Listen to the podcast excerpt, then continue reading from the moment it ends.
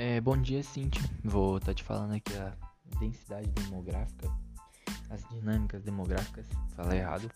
É, eu marquei aqui alguns pontos do livro e eu vou te falando aqui. Se meu áudio estiver um pouco ruim, é porque eu não coloquei nenhum fone de ouvido para falar, então me desculpa.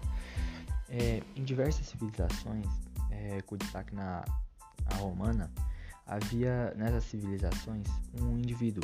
Ele era responsável pela coleta de dados o nome dele se chamaria sensor. Ele coletaria todos os dados.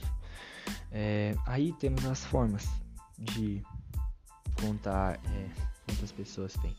Tem a população absoluta, número total de habitantes de uma área, a população relativa ou densidade demográfica, que é expressa a relação entre o número total de habitantes e a área por quilômetros quadrados em que residem, a taxa de natalidade, que o número de nascimentos de determinada população é, a cada mil habitantes, é, a taxa de mortalidade, número de mortos é, de determinada população mil a cada mil habitantes também, expectativa de vida ou esperança de vida, é previsão de idade que um indivíduo de determinada área pode viver, e a taxa de fecundidade, que é a estimativa de quantos filhos uma mulher pode ter naquela área.